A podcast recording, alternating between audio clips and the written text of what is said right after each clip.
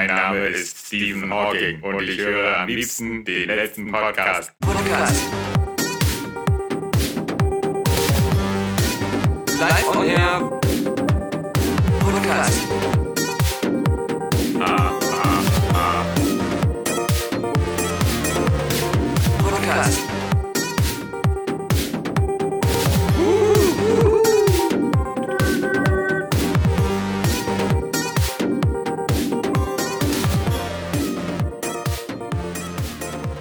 Weltrekordalarm, Alexander Vogt, der Weltrekordalarm. Oh, Hilfe! Ich muss schnell meinen Weltrekordalarm ausschalten. Mein Weltrekord wurde gebrochen. Ich muss sofort wieder üben. Ich muss ins Training zurück. Ich muss wieder zurück in, in den tschechischen Puff. Also der Rekord. Ich dachte, dein Rekord, irgendwie drei Fidget Spinner in der Hand zu halten, während du auf deinem Longboard durch Berlin fährst. Nein, nein, nein. Äh, Und Pokémon einsammelst. Halte ich immer noch, aber ich habe den sogar geschafft ohne Fidget Spinner. Hm. Indem ich einfach nur ganz schnell mit meinem Longboard fahre und verzweifelt versuche zu bremsen. nein, nein. Ein Doch, doch. 34-jähriger Mann in Singapur. Ja. Und der Express schreibt nicht zu Unrecht. Erstmal am Anfang, weil das ist ja auch in der Terminologie und in der, im Sprachgebrauch dieser Magazine wie Express, Closer, sie, sie ordnen das ja immer mit einem Schlagwort für einen ein, wie man über den Artikel zu denken hat, so ganz am Anfang. Ja. Und da steht dann in diesem Fall unglaublich. Hm. Unglaublich, Alexander Vogt. Ein 34-jähriger Mann aus Singapur soll mit Ich finde das schon jetzt unglaublich. Ohne den Artikel zu kennen, ich empfinde einen gewissen Mangel an Glauben. Very cool. Very cool. Ein 34-jähriger Mann aus Singapur soll mit 57 Frauen in 24 Stunden Sex gehabt haben. Ey, das sind zwei pro, pro Stunde. Ja, das ist natürlich. Äh, Oder lässt mich jetzt meine Mathematik im Stich? machst du dich hier jetzt über meinen alten Weltrekord lustig? Wo ich nur mit 55,5 Frauen geschlafen habe in 24 Stunden. Nein, ähm, laut irgendeines äh, Quatschportals, das irgendwelche Quatschstatistiken veröffentlicht, die aber vom Express für voll genommen werden, soll der neue Weltrekord in einem Bordell im tschechischen Prag aufgestellt worden sein. Also Tschechien muss ja sowieso überhaupt die Pornohülle sein, ja, denn wie oft man immer so bei YouPorn und ähnlichen Portalen tschechische Produktionen erwischt, Ja. ja. Das sind unter anderem auch noch die, die wenigen äh, Produktionshäuser, diese guten tschechischen Qualitätsstudios, die noch öfters mal so ein Reverse Gangbang raushauen. Dieses so unterschätzte Genre. Nein, nein, also du wirst erstaunt sein, wie viele von den doch ähm, sehr, sehr populären, sagen wir mal so Filmreihen ähm, oder Porno-Franchises, sage ich mal lieber, sowas wie Massage Parlor oder so, ähm, dass die alle aus Tschechien kommen. Ja. Ja, Macht mir ähm, immer Spaß, die Hintergründe zu erforschen. Ich, manchmal muss man das gar nicht, weil oft schon im Titel steht, irgendwie äh, tschechischer Harem, genau, tschechischer Harem, äh, äh, äh, Part 64. Wo man sich schon denken kann, okay, das ist eine ganz schöne Massenproduktion, die die da äh, drehen. Na, kein Wunder, wenn die 57 Mal in 24 Stunden Sex haben können. Ja, ja. Ja. Ich glaube ich glaub auch wirklich, es gibt jetzt von, von jedem bekannten äh, Pornokonzept immer dieses äh, Fake-Taxi und ja. irgendwas, diese ganzen Sachen. Da gibt es jetzt immer eine tschechische Version, wo es einfach, die auch einfach so heißt. Tschechisches Fake-Taxi. Naja, nee, also ich, ich du, du, du, Ich, das du ist kein unseren, Witz. Das du tust so. unseren tschechisch, du tust unseren tschechischen Freunden Unrecht. Ich glaube, teilweise kommen diese Produktionen von Okay. vornherein aus Tschechien. Ja, diese ganzen ähm, äh, Jobinterview-Sachen und sowas, Mhm. äh, die immer denselben Ablauf haben. So. Ähm, den gibt es ja dann so mit Female Boss und, und sonst was in verschiedenen Variationen. Ich glaube, Tschechien ist da wirklich ganz vorne mit dabei. Der neue Weltrekord in einem Bordell in Tschechien, in Prag, wo ich aber auch wieder direkt skeptisch wurde, ähm, warum dieser äh, Bericht jetzt veröffentlicht wurde, weil gestern hat ja, glaube ich, die deutsche Nationalmannschaft gegen Tschechien in Prag gespielt und die Google SEO-Jongleure von Express haben dann wieder geguckt, okay, wir müssen möglichst viele Artikel auf Express haben, wo Tschechien und Prag drin vorkommt. Ich war schon immer etwas sexsüchtig und als ich mitbekommen habe, dass das Bordell Etwas. einen Weltrekord aufstellen möchte, wusste ich, dass ich es probieren musste. Ich nehme das sehr ernst und trainiere dafür genauso, wie sich auch ein Athlet auf einen Marathon Ja. vorbereiten würde. zum Beispiel Hantel heben mit seinem Schwanz. Und ich wette, dieses Kleine- mit dem Trainieren, das können irgendwie so 80% der, der Deutschen auch einfach ohne Rekordambitionen von sich behaupten. Auch dank der vielen tschechischen Pornos. Ja, genau. Das waren die Bedingungen, aber das ist das, was ich eigentlich interessant fand.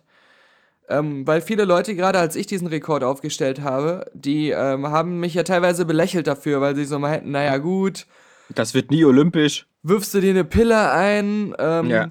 machst dann hier irgendwie äh, so ein paar Trockenfürze am Fließband und dann heißt es so, du hast mit so und so vielen Frauen geschlafen, so einmal rin und raus und dann hat der, der Mann mit der mit der Stoppuhr, nee, wie, mit dem Zähler, wie heißen diese Zähler, diese Handzähler, diese Ja, Klicker. Klicker. Hat wieder dann einmal gedrückt. Nein, nein, das ist schon Schwerstarbeit. Der Singapurer durfte für diesen Rekord keine medizinischen Hilfsmittel in Anspruch nehmen. Ganz schön pingelig. Das gab's zu meiner Zeit nicht. Du warst der Einzige, der seine Urinprobe mit so einem Becher voll mit Weißem abgegeben hat.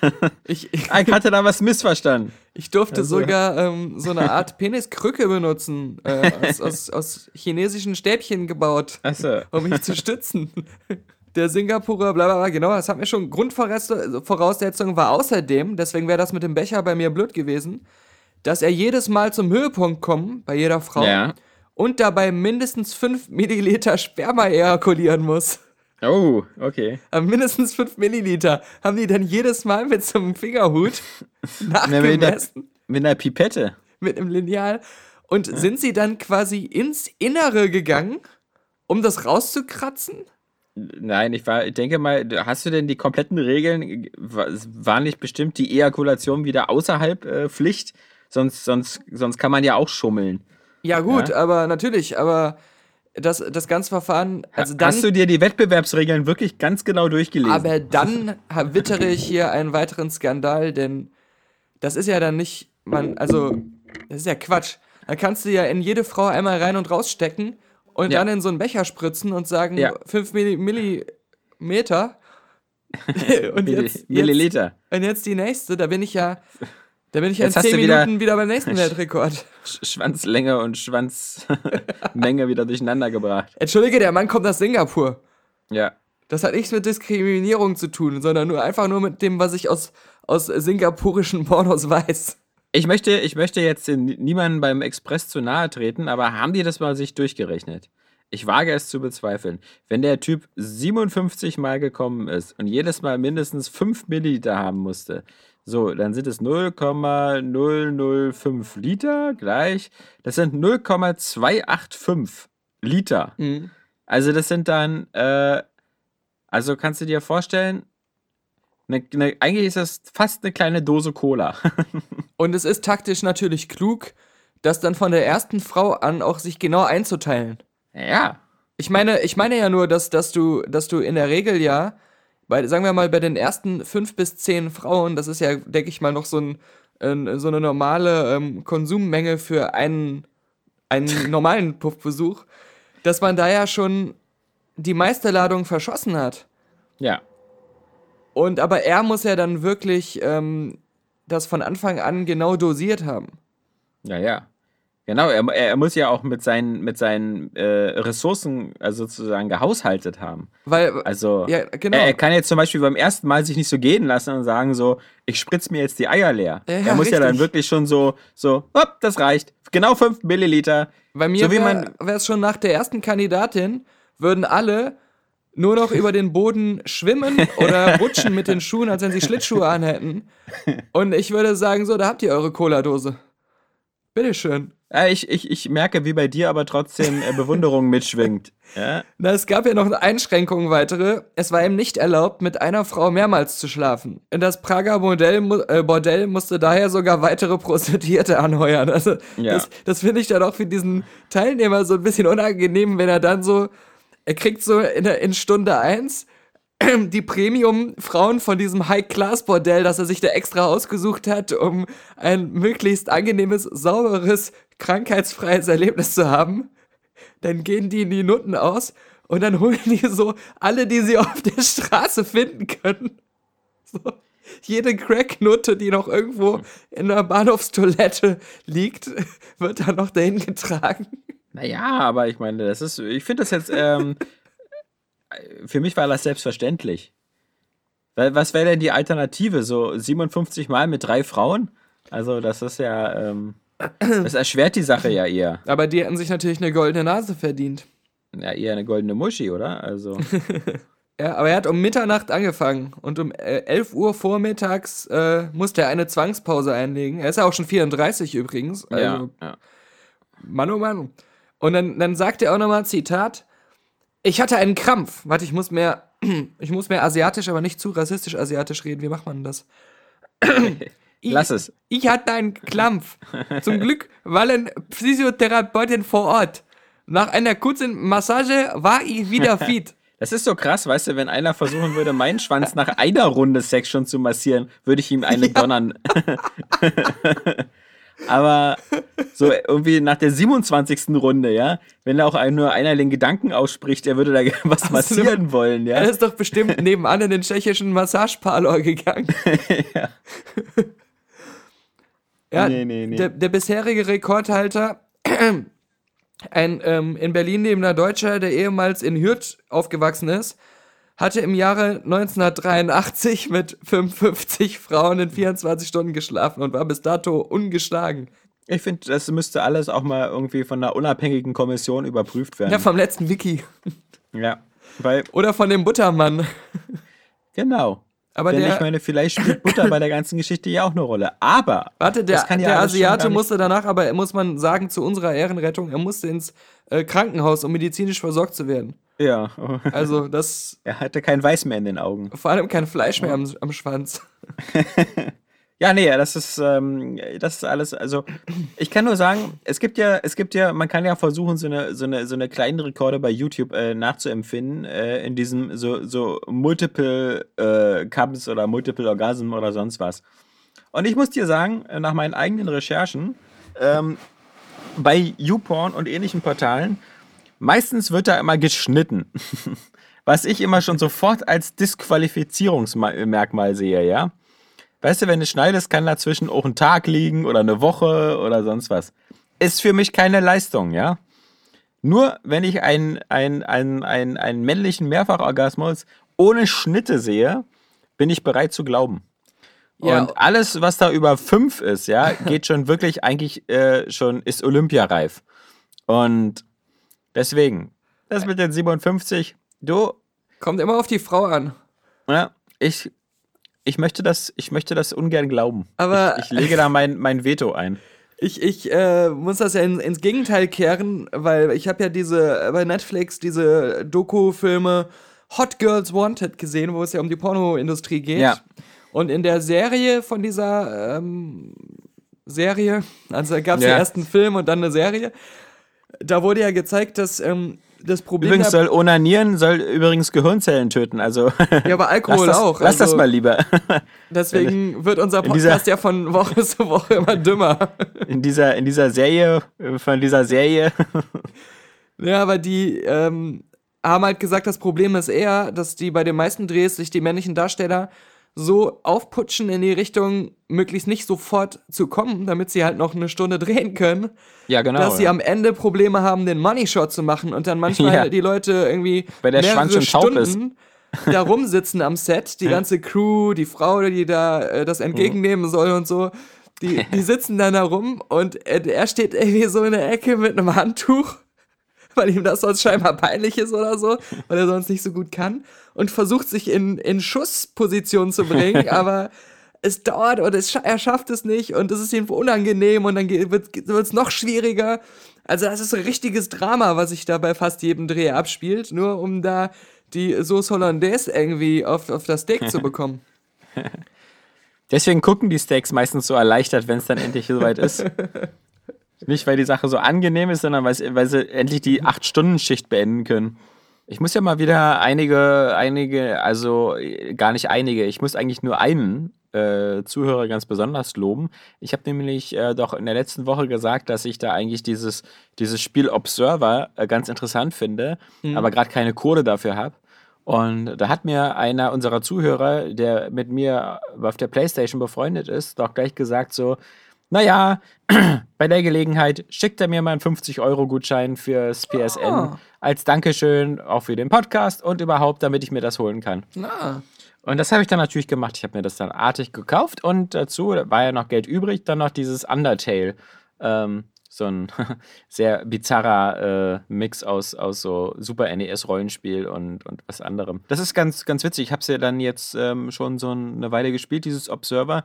Was, es ist aber dieser Fluch und Segen, wenn man so eine bekannte Schauspielerperson wie Rutger Hauer nimmt, um das zu vertonen, weil das Ganze ja in diesem Blade Runner ähnlichen Universum spielt. Und ich muss sagen, du bist da im größten Teils in so einem Apartmentkomplex und musst da so Schauplätze durchsuchen und, und mit Leuten sprechen. Und alle anderen Synchronsprecher, merkst du richtig, sind richtig irgendwie professionell mit dabei und machen auch so eine richtige situationsabhängige Betonung, ja. Also wenn da einer auf der Flucht ist, dann klingt er außer Atem oder, oder ähnliches. Der Einzige, der stoisch wie so ein Audiobook seine Lines vorträgt, ist Rutger Hauer. Und das ist immer ein bisschen blöd, wenn du dann so Diskussionen hast mit irgendeinem so Typen an der Tür und der dir erzählt so irgendwie, ähm, oh mein Gott, es ist Lockdown, alles ist abgesperrt, was soll ich bloß machen? Und dann kommt wieder Rutger Hauer. Sie können ganz ruhig bleiben. Es ist alles zu. Der irgendwie, ich habe den Eindruck, der ist ja nur auch nicht mehr der Jüngste, aber der hat noch nicht ganz gerafft, was ein Computerspiel ist. Der dachte bestimmt wirklich, so viel Text, das muss so eine Art Audiobook sein. Das lese ich also alles total sonon, sono, also nee, monoton vor, ohne meine Stimme zu heben. Das, das passt auch super, wenn du wie bei Star Wars so ein Title Crawl hast am Anfang, ja? Wenn du so hast, so, wir schreiben das Jahr 2048. Die Menschheit ist. Da passt es super. Aber in so Sachen wie mit, ey du Scheißbulle, ich bring dich gleich um. Das würde ich an ihrer Stelle nicht tun. Denn es ist Ja, aber- äh, gar kein Tempo auch in der Stimme, ja? Kann natürlich auch wieder sein, dass er keine gute Synchronregie hatte und die ganze Zeit dachte, er würde immer noch diesen Title Scroll vorlesen. Ja, was heißt denn Synchronregie? Das klingt so, als ob, also man muss ja sagen, das ist so, so eine Produktion da, die da, ich glaube, auch aus Tschechien kommt oder aus der Ukraine. Vermutlich ist das, was die Porno-Leute abends machen, so eine Spiele. ähm, wer weiß, ob die da ähm, nicht ihm einfach so, weißt du, wie Adam West früher mal bei diesen Batman-Animationssachen einfach so ein Skript geschickt haben. Und dann übers so ein Zoom, Telefon. und so ein Zoom H1-Mikro. ja, ja, Ja, quatsch stimmt. alles rein, bis die Memory Card voll ist. Und dann schickst du sie uns. Ja. Machst so viele Takes, wie du brauchst, aber im Notfall reicht auch einer. Also, äh, das ist aber ganz passend, weil vor, vorgestern, glaube ich, ähm, hat äh, wurde für den Blade Runner, den neuen Film, genauso wie sie es bei Alien Covenant auch gemacht haben, so ein Kurzfilm, Vorkurzfilm veröffentlicht.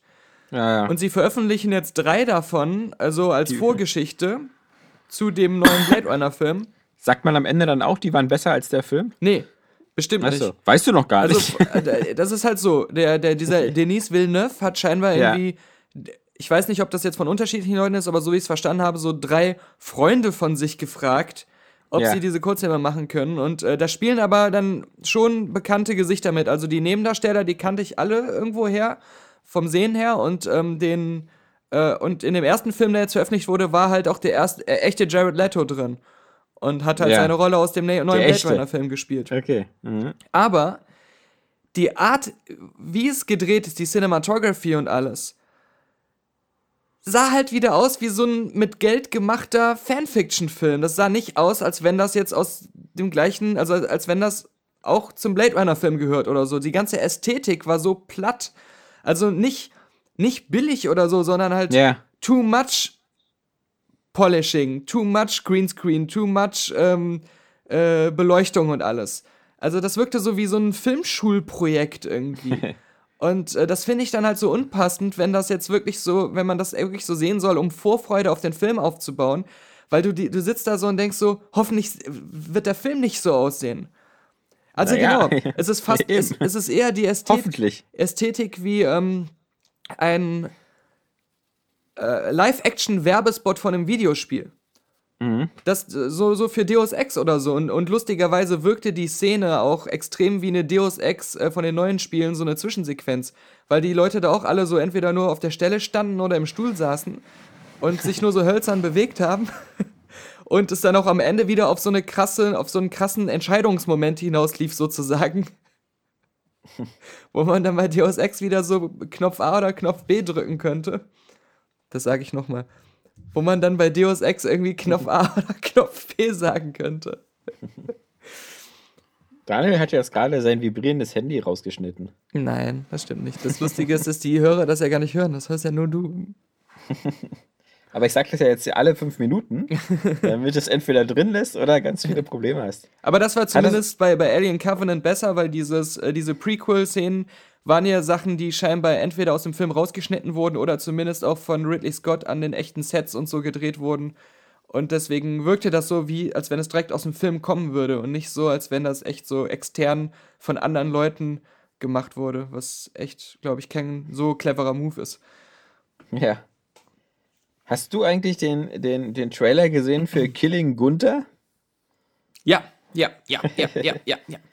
Das ist ja auch mal wieder irgendwie ein, ein sehr interessantes Projekt. Für die, die den Trailer noch nicht gesehen haben oder ihn erst noch auf der letzten Webseite sehen werden, das ist so eine, so eine, ähm, eine neue, sagen wir mal, äh, Actionkomödie mit Arnold Schwarzenegger und ähm, von so einem Regie-Neuling, hier Taron Killam, der bis jetzt irgendwie eher, glaube ich, so als Schauspieler in ähm, Er- Erscheinung getreten ist, aber zum Beispiel auch sehr viel bei Saturday Night Live äh, schon unterwegs war. Also der anscheinend so ein gewisses Comedy-Pedigree hat. Aber das Erstaunliche an Killing Gunther ist eher, dass Arnold Schwarzenegger nicht wirkt, als ob er schauspielert Ja, sondern ja. als ob er einfach Arnold Schwarzenegger ist und die anderen Figuren in dem Film wirken auch alle so, als ob sie nicht schauspielern, Mhm. sondern einfach nur so. Also ich meine, es, es gab ja diesen irgendwie, ähm, diesen, auch mit Seth Rogen, dieses, weißt du, am Ende der Welt, wo sie alle, ähm, Den habe ich äh, passenderweise vor drei Tagen gesehen nochmal. wie hieß This- der nochmal? This is Der the End. This is the End, genau, nicht A World's End, das war ja der aus Ja, der alle sich Cornetto-Trilogie. selbst spielen, die ganzen Genau. Hollywood-Stars, Und aber, aber die wirkten, als sie sich alle angeblich selbst spielen, künstlicher als Arnold Schwarzenegger in diesem Film, wo er diesen Gunther spielt. Ähm, also finde ich irgendwie ganz bizarr. ja, das stimmt, das hattest, stimmt. hattest du da einen ähnlichen Eindruck? Also, Ja, ähm, äh, absolut, weil ich auch bei dem Killing Gunther Trailer dachte, die, die gewollten Witze finde ich jetzt Ja. nicht so lustig, aber ähm, immer wenn Schwarzenegger irgendwas sagt, äh, ist es so fast wie so ein, wie so ein Autounfall, also so faszinierend. ja. Und deswegen habe ich Interesse an dem Film, ähm, Ja. weil ich glaube, das könnte eine unfreiwillig gute Mischung dann sein, ähm, dass der Film dann am Ende irgendwie so eine Awkwardness irgendwie hat. Aber total. Ähm, und bei, bei äh, This is the End war es ja so, dass die, ähm, also Seth Rogen ja auch das Skript geschrieben hat mit irgendjemand anders da von denen zusammen und die ja alle ähm, so übertriebene Versionen von sich selbst spielen. Genau, so, genau. So Und alle immer so- Klischees über sich selbst ähm, quasi so darstellen, als wenn sie echt wären. Und damit wirkten sie irgendwie alle wieder sofort artificial. Also, Ja, ja. Und ähm, das äh, wirkt jetzt bei Arnold wirklich so, als wenn er Ja. so einfach ein bisschen verwirrt ist am Set ist Ja. und er denkt irgendwie, er wäre dieser Gunther, aber verhält sich weiter wie Arnold Schwarzenegger und redet Ja. so wie Arnold Schwarzenegger. Du könntest auch einfach so ein Arnold Schwarzenegger beschwert sich über Donald Trump Video noch so da reinschneiden. ja, das wäre überhaupt gar kein Unterschied. genau, ja, Du stimmt. könntest doch so eine, so eine Haushälterin mit reinschneiden, die von ihm gefickt wird. Ja. Kein Unterschied. Das fände ich auch interessant, dass sie eigentlich in ein paar Jahren auch, oder eigentlich jetzt schon, glaube ich, mit diesem unehelichen Sohn, der exakt aussieht wie er, Ja, einen geilen Film machen könnten. ja aber, aber pumpt der schon? Oder? Weiß ich nicht, aber ich hoffe, weil äh, das wäre vielleicht ein cooler Ansatz für James Camerons nächsten Terminator-Film, den er ja irgendwann mal machen will oder zumindest produzieren will, wenn er die Rechte wieder hat, dass das dann irgendwie so ein ähm, Kinder-Terminator gibt, der genauso aussieht, so ein Mini-Me, der genauso aussieht wie Arnold. Aber der hat ja die Vaterschaft anerkannt, aber der hat ja trotzdem nicht den Nachnamen Schwarzenegger, oder? Ich glaube nicht, nee, nee. Nee, Bestimmt nee. so Ernesto Pablo Escobar Puerto Rico. Ja. nicht so cool wie Scott Eastwood oder so. Stimmt. Ja. Aber kann er sich ja noch als Künstlernamen machen. Also nicht Scott Eastwood, sondern. Schwarzenegger. Pablo Schwarzenegger. Ich, ich habe ähm, wegen This is the End, da spielt ja auch Michael Sarah mit. Der ist ja da am Anfang ähm, äh, recht witzig äh, drin, wird er ja so dargestellt. Also der Michael Sarah ist ja der von Superbad und äh, Scott Pilgrim. Er ist es ja Scott Pilgrim. Ja, Er- und Juno, Scott- oder? Und Juno, genau. Ja. Und das ist aber lustig, weil der in so vielen Filmen ist, die ich jetzt kenne und ich weiß jetzt sofort, wer das ist, aber ich glaube, voll viele Leute können mit dem Namen trotzdem nichts anfangen. Aber ich glaube, jeder hat ihn mal irgendwo gesehen. Äh, am Anfang von This is the End wird er halt so dargestellt als dieser total außer Kontrolle geratene Dauerkokser, der halt äh, so auf der Party der Daniel Pog ist, der ab einem bestimmten Punkt nur noch total übertreibt und ähm, niemand das mehr lustig findet. Und, Hat gewisse Parallelen. und ähm, er, er, Spoiler, stirbt ja dann auch so einen übelst brutalen, ich glaube, er ist einer der ersten so von den Prominenten, der da so richtig brutal stirbt in dem Film bei diesem Weltuntergang. Und Patrick aus Hürth hat ihn mal getroffen. Ah, Das war äh, vor nicht allzu langer Zeit, äh, vor ein paar Wochen, vor, ja, vor, vor anderthalb oder zwei Monaten, so ungefähr. Da war Patrick aus Hürth in Köln feiern und sieht auf einmal in Köln in so einem ganz normalen großen Wirtshaus Michael Sarah mit seiner Freundin und noch ein paar anderen Leuten. Und die trinken einfach Kölsch und, und, und machen da irgendwie ein bisschen Party. Und dann hat Patrick aus Hürth die ganze Zeit gerätselt, ist das Michael Sarah? Das kann doch eigentlich nicht sein. Was macht denn der hier so in Köln? Aber, aber Patrick aus Hürth, muss, ich, muss man sagen, ist eigentlich schon Michael Sarah-Fan und äh, riesen Scott Pilgrim-Fan, also der erkennt den. Und dann irgendwann geht Michael Sarah zu so einem Kiosk, also ein Späti, wie man hier sagen würde in Berlin. Und Patrick aus Hürth, Stalker wie er ist, geht hinterher. Und dann am Kiosk sagt Patrick irgendwie, er, ich übersetze das jetzt mal, war natürlich auf Englisch. Äh, Entschuldigung, ich will dich jetzt gar nicht stören, ich will nur mal kurz fragen, du, äh, du bist doch Michael Sarah, oder? Und Michael Sarah hat aber nicht geantwortet, sondern es kam irgendwie auf einmal so von der Seite so ein Personenschützer, der Patrick aus Hürth verboten hat, mit Michael Sarah zu reden, aber gleichzeitig. Ah, Bestätigung! Meinte, nee, gleichzeitig meinte, der ist das nicht. Lass den mal in Ruhe. Achso. dann, ja, ist ja, ist ja gut. Also, äh, ich, Ist nur ein anderer Mann mit ja, Personenschutz. ich, ich, ich wollte ihn ja gar nicht. Ich hab ja, was, was soll denn das? Und Selbst die dann, Michael, selbst die Michael Sarah Doppelgänger haben heutzutage schon Personenschutz. und dann sollte, sollte Patrick aus Hürth auch irgendwie so Abstand nehmen und Abstand halten. Das ist in so einem ganz normalen Spätchen abends. Ähm, und es war niemand sonst da. Es war auch so den ganzen Abend so, dass niemand Michael Sarah erkannt oder angesprochen hat. Aber da war es jetzt so, so, oh, diese Fans, diese, diese scheiß nervigen Fans, äh, weg mit euch, ich kann mich kaum noch bewegen, ich kann meinen Abend nicht genießen. ähm, aber muss ich jetzt gerade wieder dran denken, als ich, äh, als du äh, This is the End erwähnt hast. Ach ja, Also. nein, warum erzähle Achso, ich es eigentlich? Warte, Äh, wa- warum erzähle ich es eigentlich? Totale Anarchie heute. Ich habe gestern geträumt, kein Witz, keine Erfindung. Ich äh, wäre irgendwo in Amerika unterwegs und ähm, Michael Sarah wäre dabei gewesen und ich hätte Michael Sarah davon erzählt. Von dieser Geschichte mit Patrick aus Hürth. Und Michael Ja. Sarah wäre auf einmal tief betroffen gewesen, weil ihm nicht bewusst war, was er da angerichtet hat. Und war total traurig. Und wollte sich Ja. bei Patrick aus Hürth entschuldigen. Das habe ich geträumt. Also, okay. Aber da war noch in meinem Traum irgendwas anderes, dass ich äh, mit einem Lieferwagen zurück nach Deutschland fahren musste, mit einem FedEx-Lieferwagen. Ich dachte, dass du gleichzeitig noch in Tschechien im Puff warst. Nein, nein, das ist ja die Realität. Achso. Der Kaffeemann kommt ja aus Tschechien, also äh, da kenne ich mich aus. aber der bringt ja auch immer das gute tschechische Bier mit. Also, aber Ich denke, ihr trinkt immer dieses Billigzeug. Slatopramen aus Tschechien. Achso. Das ist aber nicht das gute tschechische Bier. Wenn Nee, das ist das bist, Schlechte, aber deswegen ist es ja das Gute.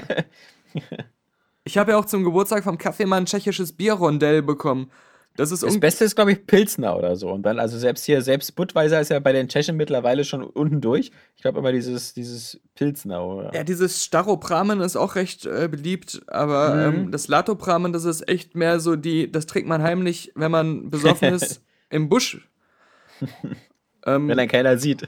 aber ich, zum Geburtstag habe ich ein tschechisches Bierrondell bekommen. Das waren, glaube ich, so acht verschiedene tschechische Biere von unterschiedlichen Marken, so in einem Rondell in so einer großen Pappverpackung, die man nachträglich praktisch noch als Mülleimer benutzen konnte, so groß war die.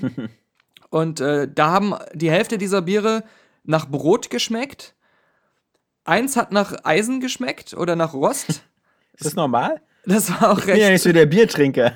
Ich habe da keine Ahnung. Ja, und, und äh, so zwei haben den no- ganz normal Wie- geschmeckt. Wie würdest du den normalen erwünschten Biergeschmack beschreiben? So eher Hopfen oder? Ja, so, so leicht äh, wie ein Kölsch. Okay. Wie ein Kölsch. Also, also wie Leitungswasser quasi. nein, nein, wie ein Kölsch. Ja. Aber in, in meinem Traum musste ich mit einem FedEx-Wagen, das war so, da stand ein FedEx-Wagen am Straßenrand und wir Mhm. haben gesehen, dass der nach ähm, Deutschland fährt und haben gefragt, ob der uns nicht einfach mitnehmen kann, so im, im Lagerraum, im Laderaum. ja. Und wer war am Steuer? Michael Serra. Nein? Andy Samberg. Ah. Weil er gesagt hat, ach, ich bin so reich, ich verdiene so viel Geld, aber mir ist langweilig, deswegen habe ich diesen FedEx-Job jetzt noch angenommen. Äh, steigt Ja. ein, Jungs, fahrt mit. Er ist so wie Forrest Gump auf dem Rasenmäher. Ja. Aber jetzt muss man wieder überlegen, warum träume ich von ähm, ähm, Andy Samberg? Das, die Frage stellt sich. Weil der Kaffeemann mir noch einen Tag vorher erzählt hat, dass er in L.A. oft Andy Samberg in so einem Café sitzen sieht, ähm, wie er da in kompletter, ähm, ich weiß ja jetzt nicht von was er Fan ist, aber von irgendeiner ähm, Basketballmannschaft, ähm, wahrscheinlich LA Lakers oder so, immer so komplett die Fanartikel anhat, so wie Kevin Smith seine Hockey-Jerseys trägt Ja. Und, ähm, und dann da irgendwie sein Buch oder seine Zeitung liest in irgendeinem Café. Mensch. Der Kaffeemann wiederum kam auch nur drauf, weil man kriegt ja bei so Castings immer Fotos von bekannten Leuten und dann heißt es so, äh, die Rolle, für die du jetzt gecastet werden sollst, äh, die soll ungefähr so aussehen. Oder so, ähm, wie dieser so. Typ soll, von der Art her soll das sein. Aber diesen Typ haben wir nicht bekommen, denn der Typ war zu teuer. Ja, genau. Und das heißt dann immer so Mood-Picks. Und dann gibt's dann so Leute, die sich voll viel Mühe geben, sogar von diesen Mood-Picks, die ganze Kleidung auch zu kaufen und sich so genauso zu stylen und in Schale zu werfen. Und der Kaffeemann meinte, er könnte, weil er hat jetzt Mood-Picks bekommen für ein Casting, ähm, wo er aussehen soll wie Andy Samberg. und da er sich keine Zahnlücke schlagen lassen will, hat er sich so gedacht, wenn ich wieder in L.A. bin, gehe ich einfach in dieses Café und frage den, ob ich ihn mal kurz im Handy aufnehmen kann. Dann schicke ich das da ein. Ich weiß gar nicht, ob du das letztes Mal gemacht hast. Hast du letztes Mal den Game of Thrones Teil da hinten kopiert? Nein, das wissen viele gar nicht, die nämlich äh, keinen Patreon haben. Ich habe den Game of Thrones Teil exklusiv bei Patreon veröffentlicht. Achso. Das war ja unser Spoiler-Part äh, über die vorletzte Episode ähm, Ja. von Game of Thrones, weil die extrem spoilerlastig doch war. Und ähm, ich mir dann dachte, wir haben ja lange nichts mehr bei Patreon äh, veröffentlicht. Wir können ja jetzt nochmal so allgemein reden, wie wir die Staffel insgesamt fanden, obwohl sich da bei mir jetzt nicht so viel verändert hat.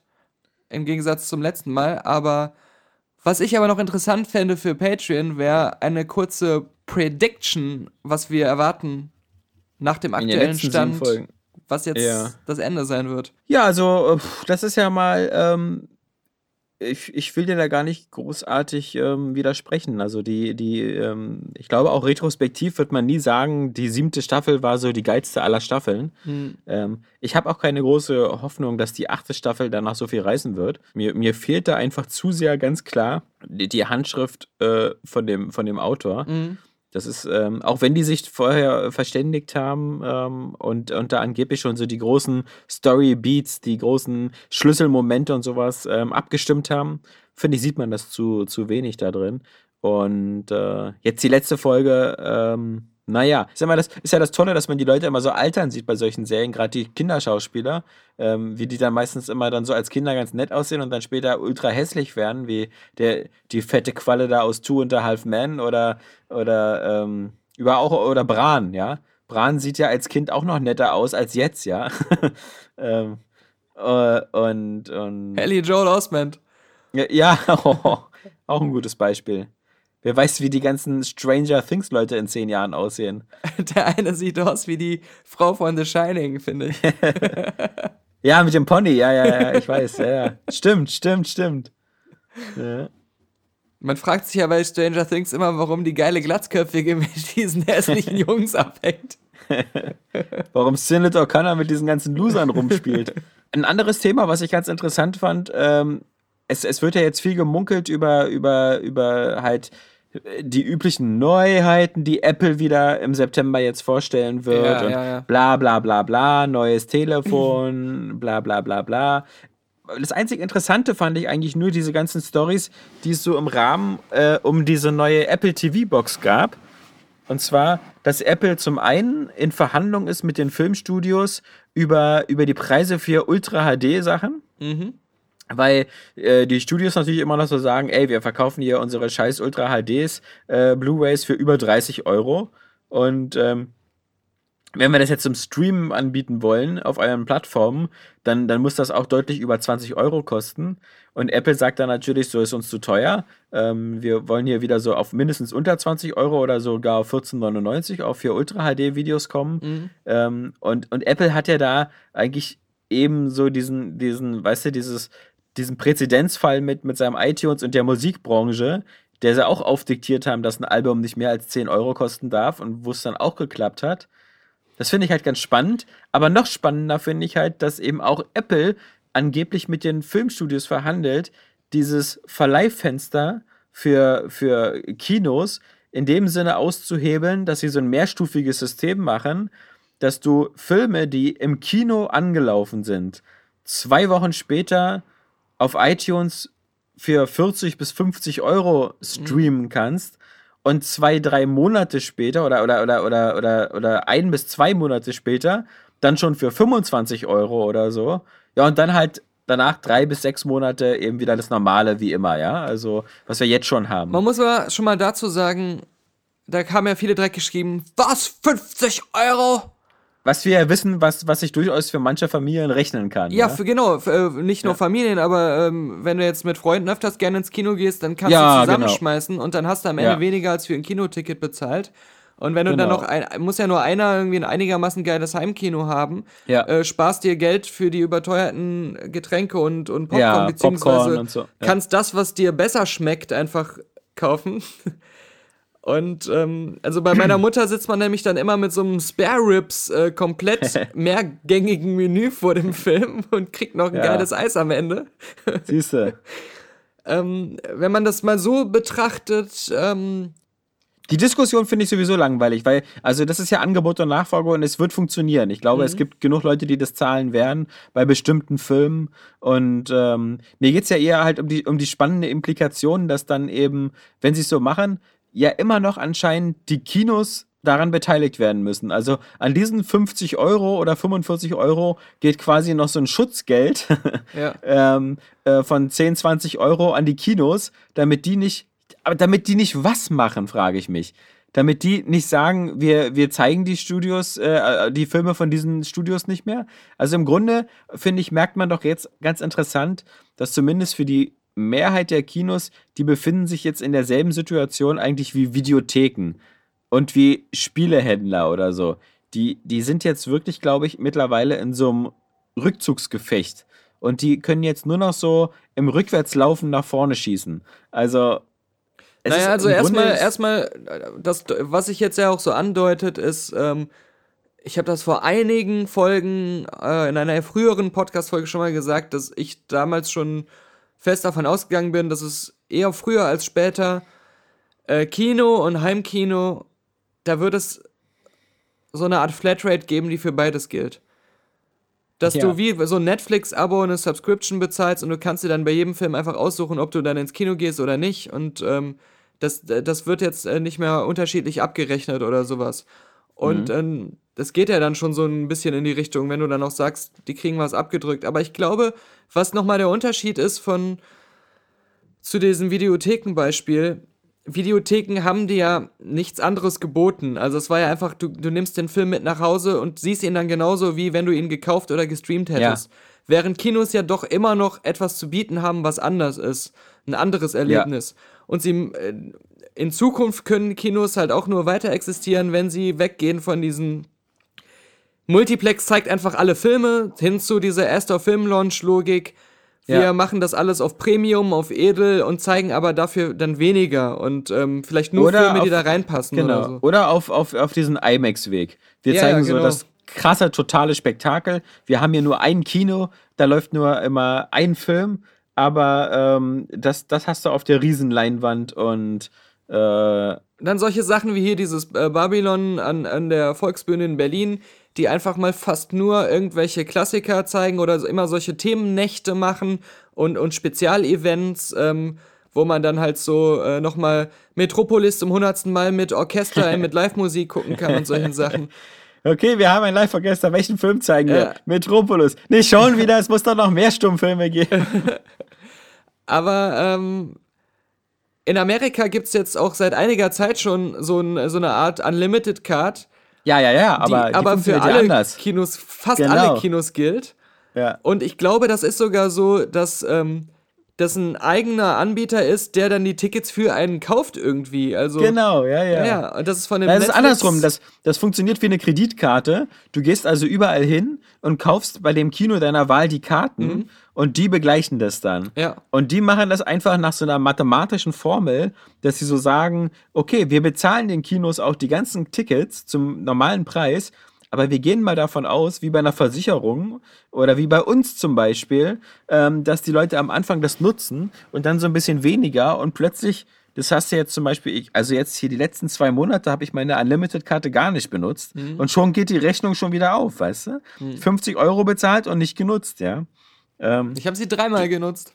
ja, du, du, äh, du, das aber, aber äh, deswegen, also ich habe sie halt nicht so genutzt Ja. und, und ich denke mal, selbst diese amerikanische Karte wird nach derselben Rechnung funktionieren, dass das so, die Leute das am Anfang so aus Convenience machen und dann aber es genug Leute gibt, die das ähm, bezahlen, aber eigentlich weniger ins Kino gehen. Und sie haben ja, also es gibt da ähm, eine Einschränkung, du kannst nur pro Tag einen Film sehen mit diesem Unlimited. Ja, okay, genau. Und, ja, ja. und ähm, Kein Binge-Watching im Kino. nee, nee. Und das ist von einem der Netflix-Gründer oder dem Netflix-Gründer, keine Ahnung, ähm, der das gemacht hat, vor allem vor dem Hintergrund, äh, weil er meine Theorie hatte, dass äh, die Leute nicht deswegen immer weniger ins Kino gehen, weil es Netflix und sowas gibt, sondern weil die ähm, Preisstruktur des Kinos einfach nicht mehr zeitgemäß ist und weil dieses ähm, pro Karte bezahlen ähm, und an jedem Tag kostet das was anderes und so weiter, Ja. dass das einfach auch nicht mehr in den Zeitgeist passt, dass das äh, nicht mehr attraktiv ist für die Leute, die es halt gewohnt sind, äh, ihre Subscriptions von Amazon und Netflix zu haben und dann einfach zu gucken können, worauf sie Lust haben, ohne jetzt jedes Mal nochmal die Pfennige zu zählen. Ja. Und dass das Kino sowas in der Art auch adaptieren müsste, um fortbestehen zu können und die Leute dann auch öfters vielleicht mal wieder ins Kino gehen würden. Aber ich glaube, der Problem ist eben noch was anderes. Der Problem ist, äh, der Problem. Der Problem ist neben der Wortfindung bei mir, ähm, ist das Problem, äh, glaube ich, einfach so die, die langsame Durchdringung auch einfach von, von immer größeren Fernsehern im Heimgebrauch. Also dieses, dieses, dass du heutzutage 50, 60, 65, 70 Zoll schon quasi der Standard zu Hause ist, der führt natürlich auch dazu, dass die von dir beschriebenen Multiplex-Kinos, wenn du da so im Kino 7 oder Kino 6 sitzt, dann hast du ungefähr fast dasselbe Erlebnis wie zu Hause. Aber da will ich Und- dir entgegenbringen, das trifft zu auf bestimmte ähm, Gruppen von Leuten. Ja. Aber es gibt auch viele, die wollen ja auch ähm, abends weggehen. Die wollen sich einfach Okay. mit Freunden, also sie wollen raus aus dem, aus dem Haus oder der Wohnung, um dann anschließend noch was trinken oder essen zu gehen und das einfach Ja. so als Teil eines gemeinsamen Abends zu machen. Da können sie ja immer noch machen, aber da können sie ja dann zum Beispiel in das große Spektakelkino gehen, in die Astor Film Lounge oder ja, ja, in natürlich. das IMAX. Das, das wird aber dann attraktiver wieder. es, es gibt aber keinen Grund mehr so ins äh, Sinister Kino 6 zu gehen, um Baywatch zu gucken, Mhm. wenn ich denselben Film, der auch überhaupt nicht von einer großen Leinwand profitiert, eben drei Monate später zu Hause gucken kann und da denselben Spaß habe. Ja. Ähm, ich meine, für, für Aber es gibt, es gibt natürlich auch viele Leute, ähm, die wie ich in einer Wohnung leben, wo es akustisch und, und von der Größe her nicht möglich ist, äh, Okay, dieses ja. Kinoerlebnis sich nach Hause zu holen. Das sind auch nicht man wenige. kauft ja genau. Kopfhörer, du Opfer. Ja, und dann das, genau. Jetzt Alexander Vogt, Originalzitat. Kopfhörer sind genauso geil wie in einem IMAX oder sonstigen Kino den Sound zu genießen. Nein, nein, nein, nein, nein. IMAX musst du ja gerade rausnehmen. Ja. Ich, ich sehe halt bloß halt für die, für die ganzen so, so normalen Kinos da so einfach in dem Moment, wo sie nicht mehr dieses Zeitfenster haben, sehe ich da echt keine Überlebensgarantien. Denn ich bin ja völlig bei dir. Ich gehe jederzeit sofort für, für Filme, die ich richtig gerne sehen möchte, ins IMAX, zahle da gerne 15 Euro und vor allem, wenn es so wie Dunkirk in 2D ist, noch mit IMAX-Szenen. Aber selbst wenn es nicht mit IMAX-Szenen ist, nur in 2D ist. Aber was ich hasse, ist mittlerweile ins, ins, ins, ins Cine, äh, äh, hier, äh, in die UCI, sonst was Kinowelt zu gehen und dann mir Filme, die aktuell rauskommen, zwangsweise erstmal in 3D angucken zu müssen, was ich nicht will. Und, und dann Weißt du, Mhm. sowas wie Ghost in the Shell, als das rauskam, den gab es nur mit 3D. Ja, ich will den Scheiß aber nicht in 3D gucken. Mhm. Und, und ich will den, wenn es geht, auf einer großen Leinwand in 2D und knackig gucken. Mhm. Aber das gibt mir das Kino schon wieder nicht. Und deswegen ist wirklich der einzige Grund, warum ich da reingehe. Ich will nicht die ganze Zeit die Brüste von Scarlett Johansson im Gesicht hängen haben. Nee, habe ich ja eh nicht, auch nicht bei dem Film. stimmt. Und, und ich hasse das schon, wenn immer so mal wieder, weißt du, so eine, selbst so eine Filme, glaube ich, wie, wie Kingsman oder so, kommen dann irgendwie so demnächst in Kino in 3D und 2D. Ja, äh, Leute, die 3D-Version könnt ihr euch gleich wieder hinten reinschieben. Ähm, die, die reicht mir, wenn es als 2D kommt. Blade Runner auch. Ja, Das hat mir gefehlt damals beim Original. Player Number One. Ja. Dass es 3D ist. Also schlechtes Hast, du 3D. die, hast du die ganzen James Cameron-Sachen mitbekommen? Ja, ja, dass er da Der Wonder Woman gedisst hat Ja. und so weiter, genau. Der wird, der wird mir ja langsam auch wieder ein bisschen unsympathisch. Äh, Vor allem, vor allem weil, weil er wirklich so ein, eigentlich so ein Held des Kinos ist, der wirklich Meisterwerke vollbracht hat, aber jetzt eben zum einen immer wieder davon anfängt zu erzählen, halt eben, dass, dass eigentlich so eine starke Frau müsste so wie das, äh, Linda Hamilton in Terminator sein, so Sarah Connor. So ein bisschen hässlich, Ja. bisschen stark, aber vor allem geistesgestört. Mhm. Ähm, und, und nicht Psychische so schön Probleme und, ist ganz wichtig bei einer starken Frau. Genau. Nicht, nicht, so, nicht so intelligent und Mhm. gut aussehend, weil das ist ja irgendwie blöd. Das, wie muss sich seine, seine alte Ex Catherine Bigelow da gefühlt haben? Was ich nicht Ja. verstehe ist, also ich, ich verstehe sein Argument in die Richtung, dass man sagen muss, dass ähm, vielschichtigere Figuren ähm, sollten äh, auch etwas sein, was in, in, in Hollywood-Filmen äh, gängige Frauenrollen sind. Aber das ist ja so. Also da Ja. kann man sich echt nicht beschweren. Na- Naomi Watts hat schon 10.000 äh, gebrochene Frauen gespielt. Genau. Also ich, ich glaube Also- auch, es gibt viel zu viele gebrochene Ja. Frauen im Kino. Und, und äh, ich möchte dann auch lieber den Frauen das, dasselbe zurechnen, was, was Ja. wir mit James Bond und so kennen. Das ja? ist ja James das, Bond ist James Bond ist auch nicht einer, der so, naja, der ist zwar ganz sportlich und so, ist aber hässlich wie die Nacht. Warum dürfen laut, laut. James Cameron scheinbar nur Männer diese Shining Armor Heroes spielen, die flawless sind? Lass doch eine Frau das auch mal machen. Also das ist doch das Coole an Wonder Woman. Und ähm, niemand hat eh jemals behauptet, dass irgendwie Wonder Woman eine realistische Darstellung einer glaubwürdigen Frau wäre. Ja, ja. Wobei, wobei sie ja teilweise eben noch so eine, eine realistische Note noch relativ stark mit reinbringt, ja, dieses Empathische und so. Aber scheiß drauf. Ich finde einfach, ich kann ihm langsam einfach nicht mehr dieses ganze Avatar-Gequatsche abnehmen. Weil er Also da das- wieder denkt, bei diesem, Ja. bei diesem absolut äh, generischen ähm, Ding, dass Ja. das jetzt das super philosophische Teil wäre. Äh, genau. Und, und er auch immer wieder so glaubt irgendwie, dass das so sein Magnus Opus ist, sein Meisterwerk, wo ich sagen kann, so gut, bis auf Johannes Krohn hast du da wenig Leute, die deine Meinung teilen. Ja. Und ähm, dass das so ein riesiger finanzieller Erfolg war, das war einfach, weil das der richtige 3D-Film zu der Zeit war, der das eben auch dieses ganze Thema 3D noch mit Huckepack hatte. Die Leute haben den ja damals schon so als, als Event-Kino beschrieben. Ja, das kommt sicherlich dazu, aber halt auch, weil er, weil er da eine Mischung ähm, getroffen hat, die, obwohl es Science Fiction und ein bisschen Fantasy ist, auch vielen Frauen gefällt. Dass er dann noch natürlich ähm, der Typ ist, der Titanic gemacht hat, was. was Ja, vielleicht äh, weiß aber auch auf, ja, das mit dem dein Frauenargument. Ja. dein Frauenargument mag aber vor allem daran gelegen haben, dass auf den Plakaten auch immer drauf stand, so vom Macher von Titanic. Ja, ja, genau, Und das war das Nächste, ja. Das, genau, das wäre jetzt so, so eine Art Titanic mit blauen Schlümpfen. Aber ich weiß Aber- auch, dass es vielen Frauen dann tatsächlich auch gefallen hat. Also gerade so diese ganze Je- Indianer- und Naturthematik hat dann sehr Anklang gefunden. Glaube ich auch, aber ich finde, der Unterschied ist halt, wenn, wenn Frauen sowas ganz nett gefällt, also Frauen äh, tendieren, glaube ich, weniger immer so zu diesem Fan-Fanatism der, der, also ich glaube, es Hast du gibt mal die ganzen Avatar-Cosplays gesehen? Weil, Ja klar, aber, aber, aber ich, warst du schon mal Cosplayer? Also, äh, ich meine, diese ganzen Nerds und so, weißt du, die zum Beispiel bei Star Wars halt, also Hm. Star Wars, Star Wars, Star Wars, Star Wars, Star Wars, ja, dieses ganze Gebrabbel andauernd über Star Wars, ähm, diese, diese Fankultur, die Star Wars geschaffen hat, die gibt's doch nicht für Avatar. Nein, das nicht, das auf keinen Ja, Fall. also, äh, und das liegt nicht daran, weil es nur ein Film war oder dass das, das, das äh, Universum noch nicht expanded genug ist oder so, sondern weil das einfach, glaube ich, die Leute langfristig überhaupt gar nicht berührt hat. Ähm, dass das schaffst also keiner überlegt sich doch jetzt bestimmt so, wie geht's jetzt weiter mit diesem Navi und ah, was Man muss Pandora, kann's- sagen, dass der Film, genau wie Titanic, über einen sehr langen Zeitraum noch im Kino lief und weiter Ja. extrem geguckt wurde. Also ähm, es scheint da schon diese Leute gegeben zu haben, die da fünf, sechs Mal reingegangen sind. Ja, ja, ich weiß auch nicht warum. Also an dem Avatar-Videospiel lag es jedenfalls nicht. Nee. Obwohl das nicht, nicht ein ganz schlechtes Lizenzspiel war. Ja, ja, von Ubisoft. Ja, aber ja. das war doch so auch so wieder Open World mäßig. Ja, aber es war, es war ein okayes. Es war, es war, Okay. es war erträglich und ganz nett mal durchspielbar zu der Es, es, Zeit. gilt, es gilt immer noch als eine der einfachen PlayStation-Trophäen, Ja, weil man da, glaube ich, nur so ein paar Sachen abhaken muss. ja, aber nee, zu Ja, dieser ganzen Kino- und, und so Geschichte, ähm, äh, eins, wenn eins klar ist, dann, dass sich der, der Filmmarkt revolutionieren muss, was diese Trennung zwischen Heimkino und, und Auswärtskino angeht. Und da muss Ja. es eine, da muss ein neues System her, wo die Sachen Ja. mehr auf Augenhöhe sind und wo auch die Preise wieder in äh, und die, die Bezahlart in eine Richtung geht, die, die einfach zeitgemäß ist.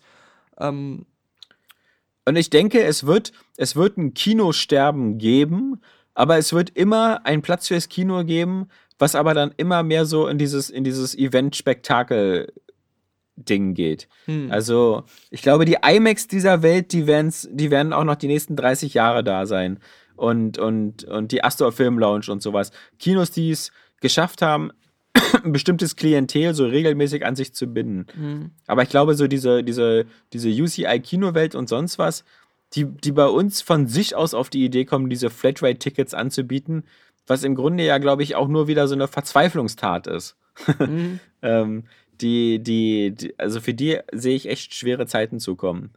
Weil das, glaube ich, die Leute, die Bereitschaft ist auch nicht mehr da, irgendwie da so, so stark ausgeprägt, irgendwie äh, äh, 30 Euro für, für 5 Kilo Popcorn und 10 Liter Cola auszugeben. Ja, und wenn du dann nicht direkt so in, in, in Berlin oder Nähe wohnst, dann hast du manchmal Ja. zu einem guten, großen Kino dann noch die Anfahrtszeit mit der ganzen Familie Ja, und solche ja. Sachen.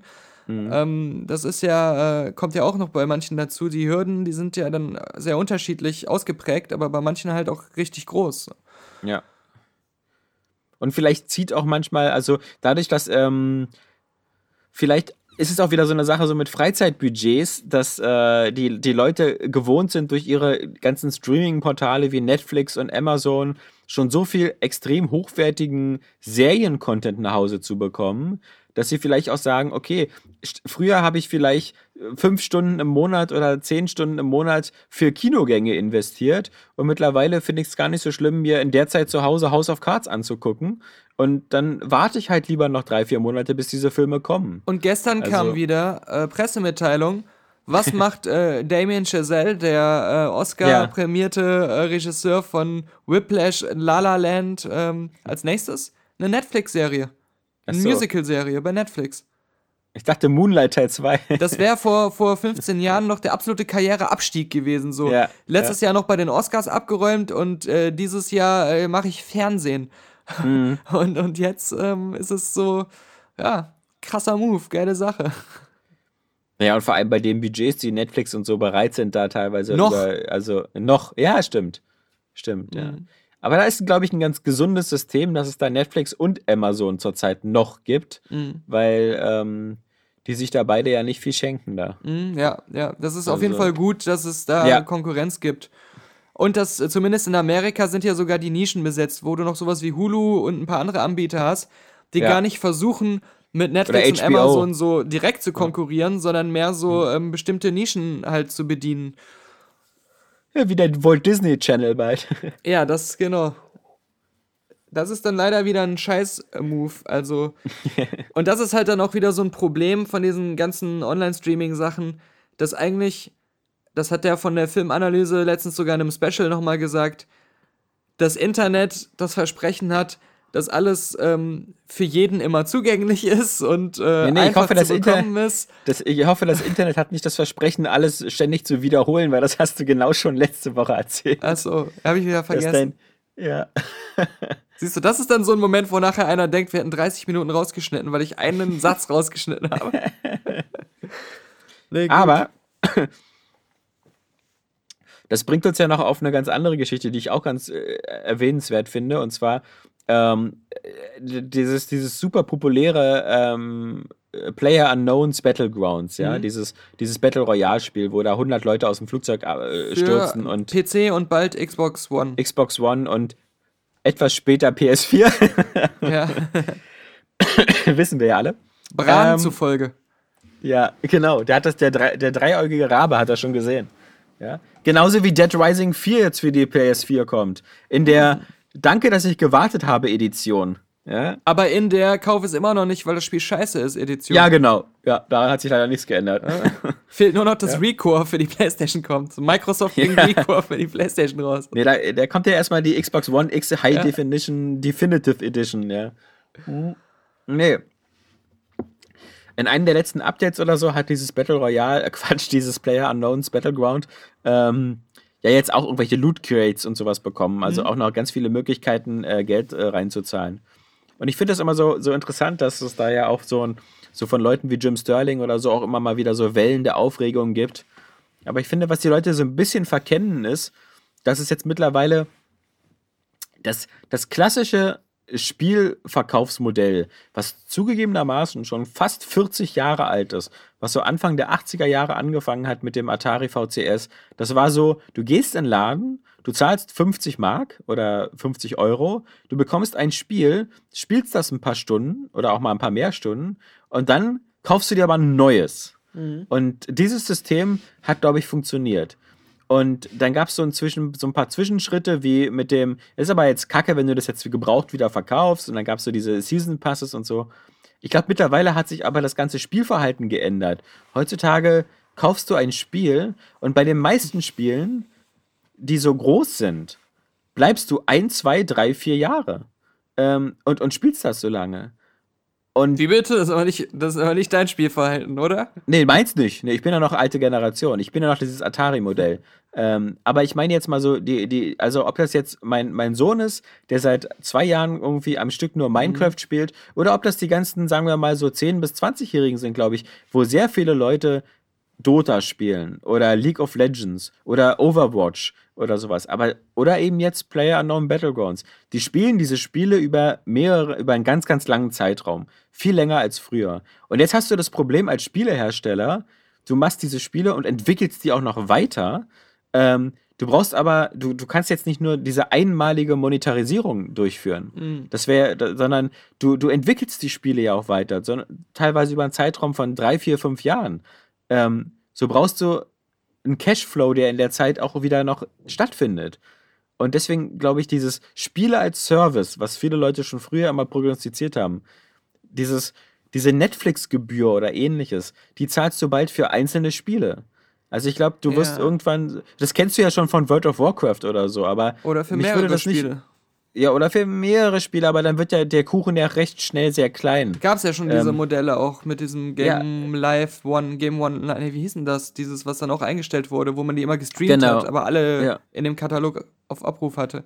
Und im, im Grunde kannst du ja auch heute schon genau sagen, was dich das kostet, nämlich äh, äh, ungefähr äh, so, so ähm, 50 Euro im Jahr pro Spiel. Weil das ist die Rechnung, die die jetzt alle schon aufmachen. Du kaufst jetzt Star Wars Battlefront und wenn du das als Standardversion kaufst, kostet dich das irgendwie 60 Euro. Aber wenn du natürlich die Version mit den Season Pass Kommt und sonst was was kostet, ko- kostet dich das das Doppelte. Ja. Das heißt also, du weißt dann aber auch, dass du jetzt dann noch ein Jahr lang später Content Ja, aber Moment, bekommst. erstmal bei, bei diesem Beispiel mit Star Wars Battlefront, äh, da sagen ja Leute wie Jim Sterling vor allem, du kriegst aber den Content, den du früher für Ja. deine 50, 60 Euro bekommen hast, den kriegst du jetzt nicht mehr, sondern du kriegst den erst, wenn du das Doppelte gezahlt hast, irgendwann. Ja. Ja, das glaube ich halt nicht. Das glaube ich Also schon. glaube das war gerade ich- beim ich ersten glaub Battlefront ein Riesenkritikpunkt. Und Ja, genau. Das glaube ich beim glaub ersten- wird es auch genau. so sein. Die Kampagne wird Ja. sehr kurz sein. Ähm, Und, und äh, mal gucken, wie sich der Rest dann entwickelt. Aber äh, ich lasse mich nicht zum 80. Mal von EA verarschen. Nö, aber ich glaube halt, dass das auf alle Fälle bei dem ersten Battlefront auf alle Fälle zustimmt. Ähm, und so, aber ich glaube, so was du heutzutage zum Beispiel, wenn du jetzt sowas wie, ein, wie das neue Far Cry hast oder das neue Assassin's Creed Origins oder so, so wie ich Ubisoft kenne, du wirst dich nicht über mangelnden Content aufregen. Das wird wie immer wieder teilweise repetitiv und redundant Ich wollte gerade sagen, aber die Qualität Ja. des Contents ist Ja, sehr wässrig. Ja, aber ich meine, du guck dir mal Spiele aus den 90ern an oder so, sowas wie Full Throttle, ja, dieses LucasArt Adventure, das hatte eine Spielzeit von fünf Stunden. Aha. Und das war ein Vollpreistitel. Also die, die, die, die, der- der, Content, den du vor 20 Jahren in deinem Spiel bekommen hast, das war ein Spiel, was von fünf Leuten in, in einem Jahr gemacht worden ist. Heute sitzen irgendwie 600 Leute drei Jahre dran. Und ich, ich glaube schon, dass du so contentmäßig schon mehr bekommst. Ähm, ich glaube auch, dass du das dann über die, ähm, selbst so ein Spiel wie dieses komische äh, No Man's Skies, ja, was so am Anfang so, wird ja zumindest in den letzten zwölf Monaten wurde das immer weiter und weiter und Ja, es wird weiterentwickelt. nicht weiterentwickelt, das wird jetzt mal vernünftig entwickelt, so wie es am Anfang hätte sein müssen. Andere Lass dich scheiß mal, Ich Publisher- habe gerade das Gefühl, du lässt dich voll von der Narrative der Spieleindustrie einspannen. Nö, es gab da auch, es gab da auch genug äh, Spiele, die einfach unfertig auf den Markt geworfen sind und wo dann nie wieder was passiert ist, ja. Noch schlimmer. Ja, noch schlimmer, klar, ja.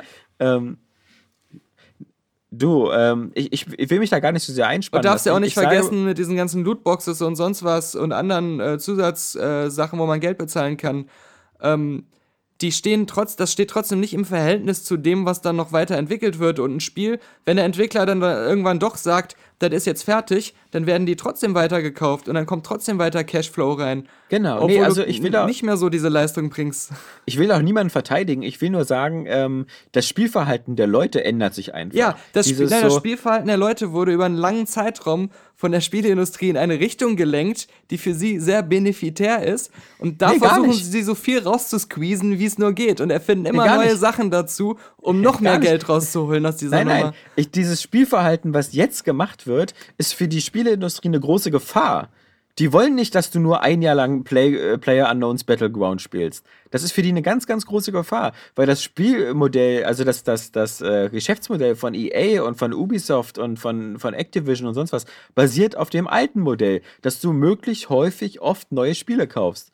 Und dieses, dass du so, so Leute wie Maxi, wie, wie Sohnemann, dass der seit zwei Jahren glücklich ist mit diesem einen Minecraft, was mal 20 Euro gekostet hat. Das ist, das, das ist Pest, das ist Gift für diese Ja, aber, Industrie. aber, aber sie, sie se- sehen da eher, glaube ich, die Möglichkeit, diese Systeme ähm, von, äh, wo, wo äh, wie bei einem Free-to-Play-Spiel ähm, zusätzliche Geldeinnahmemöglichkeiten über einen langen Zeitraum entstehen, in jedes Spiel reinzusqueezen. Um dann zu sagen, okay, vielleicht kaufen jetzt äh, zwei Millionen weniger ähm, Assassin's Creed, weil die alle Minecraft spielen, aber die, die Assassin's Creed kaufen, die sollen jetzt achtmal so viel Geld reinstecken. Naja, sie müssen, man muss natürlich fair sein und sagen, sie müssen nicht achtmal so viel Geld reinstecken. Das da, aber bekommst das, wollen sie. Das wird irgendwann wollen sie. versucht. Ich, ich sehe da eigentlich eher die Entwicklung, dass das, ähm, das Ganze so wird wie halt auch teilweise in Hollywood oder so, dass sich das jetzt immer mehr auf so au- auf AAA-Produkte einschießt, die, die zum einen entweder so AAA sind, so vom Production Value her, wie ein Call of Duty oder wie ein GTA 6 oder 7 oder 8 oder ein Red Dead Redemption 2, ähm, die dann auch erfolgreich werden und profitabel, weil sie einfach so, oder wie ein The Witcher oder so, ja, dass die dann auch, und auf der anderen Seite so eine in dem Sinne nicht AAA-Produkte, aber diese, diese Massenphänomen-Produkte wie Minecraft, wie, wie Player Unknown Battlegrounds und ähnliches, die jahrelang halten und Millionen von Spielern haben. Und Also einfach glaube auch halt, sehr gute Spiele. genau. Und, äh, das, Und- das ist doch das Hauptproblem. Dass die. Das, das, das erste Opfer wird garantiert, hoffe ich zumindest, wenn es so eine, so eine Firmen wie Gearbox, ja, Ja. die immer so viel, so Mittelscheiß rausbringen Aha. und die immer versuchen, so auf bestimmten Trends so untalentiert Trittbrett zu fahren, da mit dem Evolve und ähnlichen die Spielen. einmal ja. mit einer Sache Glück hatten. Ja, mit Borderlands Ja. und das dann nicht schaffen, die irgendwie so halbwegs beständig fortzusetzen. Und, und das nächste hoffentlich, ich hoffe, dass, dass der nächste, der damit richtig auf die Fresse fällt, Warner Brothers ist. Ja, mit seinem stimmt. scheiß äh, Herr der Ringe-Ding. Wo sie sich das eigentlich mit allen verscherzen. Mit den Herr der Ringe-Fans, indem sie da plötzlich aus der Spinne so eine Frau machen. Mit, mit, den, mit, den, mit den Spielern, weil sie da wirklich. Also so viel DLC und, Und das, Boxen obwohl der Vorgänger ein gefeiertes Spiel ist, wo alle sagen, boah, da, wenn die jetzt noch im Nachfolger die kleinen Kritikpunkte ausmerzen, dann wird das nächste vielleicht legendär gut. Ja, ja. Aber sie tun wirklich alles, um das zu verhindern. Ja, das stimmt. Und ich hoffe halt, dass sie damit eben richtig auf die Fresse fallen. Mhm. Ähm, Und ich meine halt nur, ich, ich sage jetzt gar nicht so sehr, ich, ich wollte jetzt niemand da eine Lobby reden. Ich, ich sehe halt bloß, dass, dass der Trend, und das ist wirklich ein Trend, den, den ich nicht teile, ja, weil ich, ich bin immer noch der klassische, ich habe gerne auch Singleplayer-Spiele und ich bin ja froh, dass, dass immer noch Firmen Singleplayer-Spiele machen mit Geschichten und Mhm. Stories und, und dass zum Beispiel auch CD Projekt nicht sagt so irgendwie, äh, dass, dass Cyberpunk jetzt ein MMO wird oder, oder, oder irgend, irgend sowas, ja, so, sondern nein, ich finde das gut, dass es sowas noch gibt, aber ich, ich sehe, glaube ich, schon dieser, dieser Leute, die jeden Tag Overwatch spielen oder sonst was. Ähm, Ja, aber man muss das, auch so irgendwie, also ich würde das eher so sagen, ähm, der Markt ist einfach zu groß und es gibt zu viele nur gute oder mittelmäßige Spiele oder Spiele, die einfach unnötig sind, auch wenn sie gut Ja. sind. Ne? Und ähm, die Beispiele, die jetzt positiv genannt sind, äh, Players Unknown, äh, Unknowns Battleground, ähm, äh, The Witcher 3, ähm, äh, Overwatch vielleicht auch, das sind einfach in ihrem Genre sehr gute Titel. Und da muss man Ja. dann einfach mal sagen, wir brauchen jetzt nicht noch zehn andere davon, die nicht so gut sind. nö. Und ähm, Aber früher gab's das. Also früher hattest du die Chance. Also ähm, da, da hattest du auf jedes ähm, Super Nintendo Mario hattest du zehn andere Jump-and-Run-Spiele, die nicht so gut waren, aber die sich trotzdem verkauft haben, weißt du? Da war das dann so ein, so ein Mickey Mouse Castle of Illusion oder so. Es gab so dieses so, weil eben die Leute oder, oder, oder auf, den, auf diesen Konsolen eben die Spiele halt so 10, 20, 30 Stunden gespielt haben und dann war gut, dann haben sie sie wieder gegen was Neues eingetauscht. aber ich meine halt nur, eben- ja. es muss nicht äh, äh, neu, neue, äh, diese ganzen ähm, Zusatzeinnahmequellen und so, die müssen nicht überall rein, sondern es muss einfach nur für sich selbst gute Spiele geben und die werden dann gespielt. Und die Ja. sind dann erfolgreich und weil The Witcher ist ja ein Beispiel dafür, wo sie die meisten Sachen nicht gemacht haben, die ein, ein Spielehersteller heute machen würde, um mehr Ja. Geld zu verdienen. Und das ist trotzdem mega erfolgreich gewesen und die können trotzdem ihr nächstes Spiel machen. Lustigerweise, weißt du, wer auch versucht, auf dieser Schiene zu punkten, sind unsere Freunde von Piranha Bytes. Die, die hatte ich da so ein bisschen in Interviews gesehen, als es da um dieses Elex äh, Mhm. geht. Ähm, so eins dieser Spiele, worauf ich immer noch diese, diese optimistische Hoffnung habe, dass es nicht total ich, scheiße als du wird. letztes Mal drüber geredet hast, echt Probleme hatte, irgendwelches gutes Footage zu finden, was ich auf die letzte Website einbauen kann. Ja, aber die hatten auch Interviews und die haben jetzt auch so diese CD Projekt äh, Tour gefahren, so von wegen mit, wenn es eine Sache bei unserem Spiel nicht geben wird, dann sind das DLCs und so, sowas finden wir kacke. die versuchen es jetzt auf die ehrliche Art. Naja, aber sie haben immer noch nicht ihr Hauptproblem adressiert. Äh, programmieren und bugfreie Sachen abliefern. Da hatte ich so ein YouTube-Interview mit einem der Entwickler von, von Elex gesehen und der meinte, da wurde dann gefragt so, naja, sag mal, ähm, kannst du denn den Spielern versichern, dass die Spielwelt nicht wieder so groß und leer und scheiße ist wie bei ähm, Gothic 3, wo du über weite Strecken das Gefühl hattest, dass irgendwie den Designern die Zeit ausgegangen ist, weil das irgendwie nur so Wüste und Schneewelt waren? Und die erste Antwort war, naja, dann wird sich schon mal freuen zu hören, dass die Spielwelt von Elex anderthalb mal so groß ist wie die von Gothic 3. Das ist so, äh, äh, das, was dir beim letzten Mal nicht so gut gefallen hat, da wird sich freuen, das haben wir nochmal verdoppelt. Ja, ja. Aber nein, nein, soll ja alles besser sein. Mal gucken. Aber ich, ich meine ja nur, also ich, ich sehe halt da wirklich schon so ähm, dieses, was ist auch so, also bei, bei uns ähm, früher, also klar, es gab auch, so muss man sagen, glaube ich, so Spiele wie Quake oder Unreal Tournament, die hatten auch eine ganz schön lange Laufzeit. Ähm, die, die sind schon, schon lange gespielt worden. ja was, was ich mehr sehe, es gibt irgendwie, es gibt ein paar neue Genres, ja. mit denen wir uns nicht, jetzt nicht so anfangen können, ähm, die aber gerade bei jüngeren Leuten attraktiver im, im Kurs stehen. Und ähm, es gibt einfach ein paar sehr erfolgreiche, langlebige Spiele, die auf ihre Art aber auch ein bisschen innovativ waren oder, irgendwas besonders gut gemacht haben, was man vorher noch nicht so kannte. Und ähm, äh, für mich sind das aber immer noch keine so richtigen Markttendenzen, sondern das sind mehr so ähm, einfach gute Produkte, die funktionieren. Für sich gesehen irgendwie. Ja.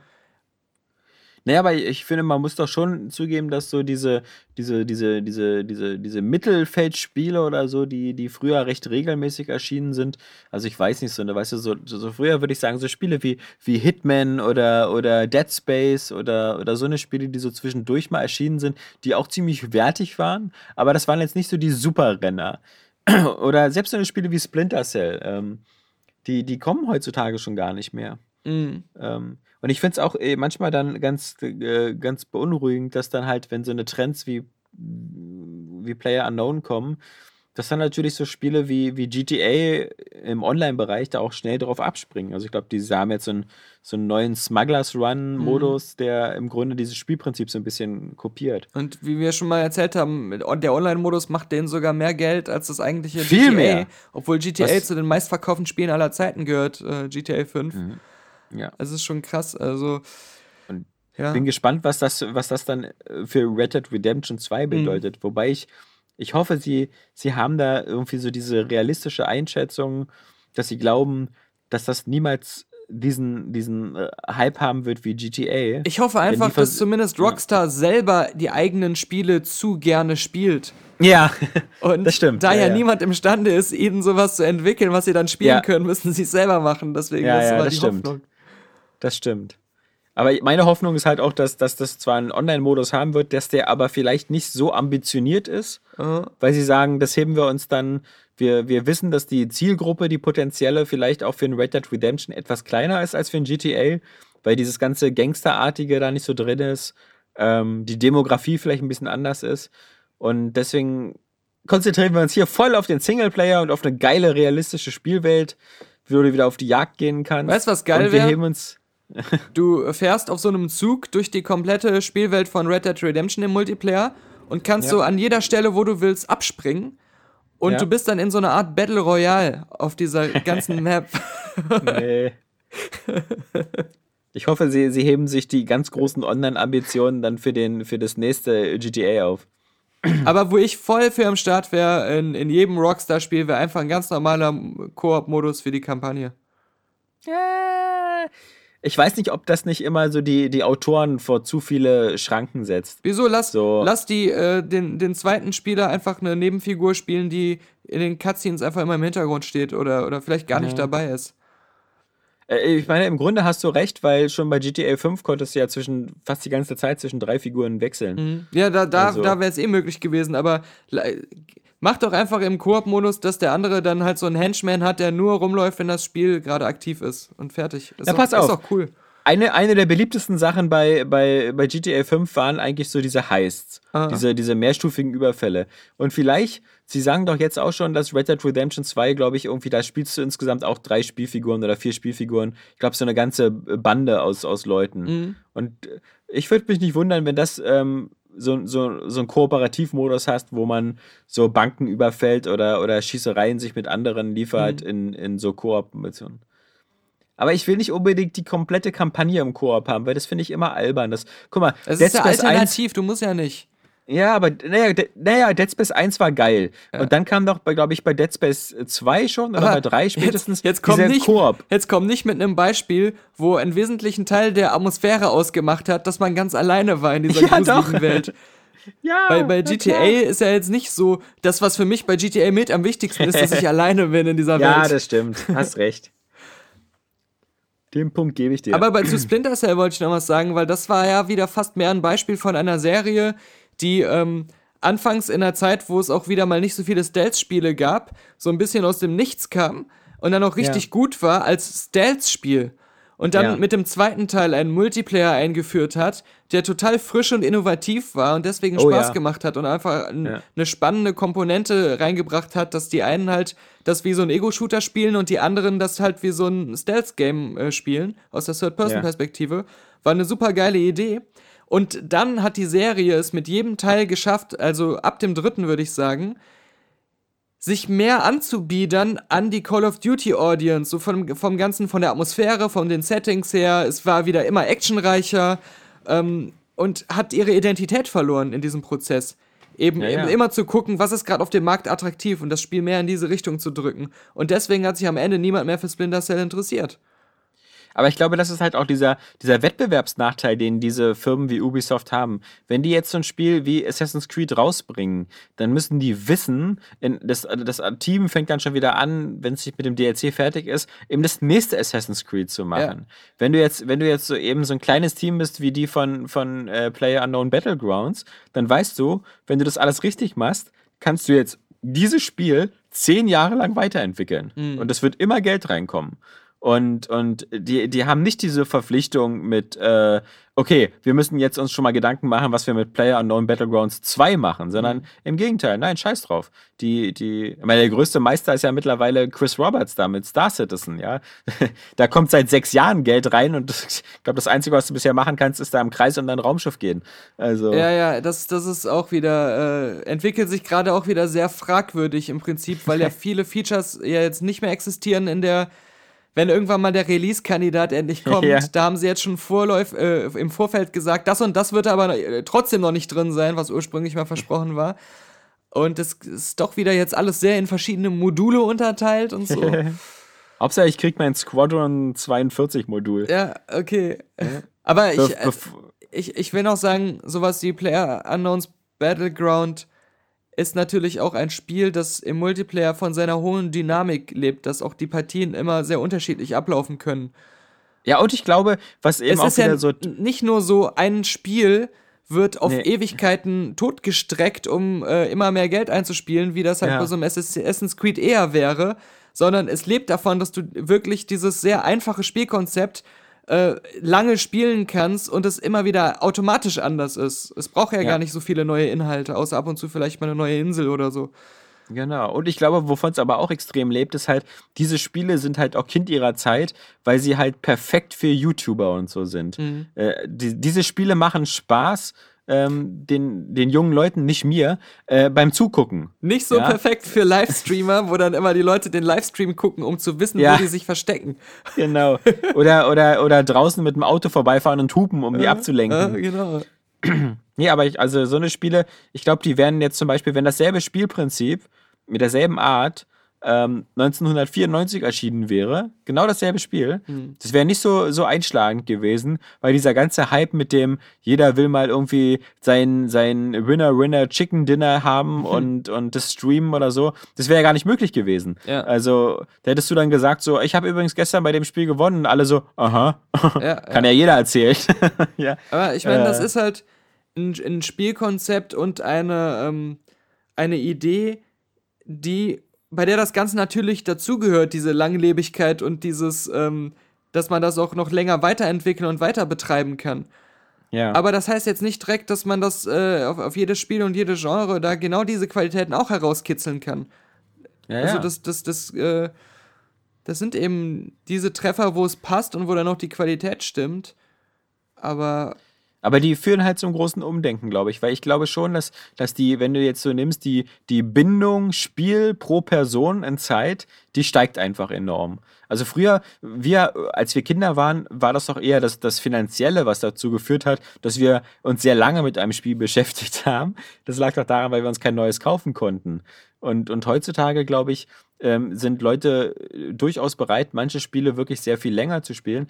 So wie dieses Klischee von den Amerikanern, die sich irgendwie im Jahr nur ein Call of Duty und einmal Madden kaufen, aber das jedes Jahr und das spielen sie das ganze Jahr über. Aber das, das, jetzt so. diese Langlebigkeit, die äh, hat ja auch viel mit ähm, dem kompetitiven Faktor und dem äh, Ja. sich selbst immer verbessern können und äh, trainieren können ähm, äh, zu tun. Also ähm, das ist ja fast dann E-Sports halt. Das ist ja fast wie ein Sport, ne?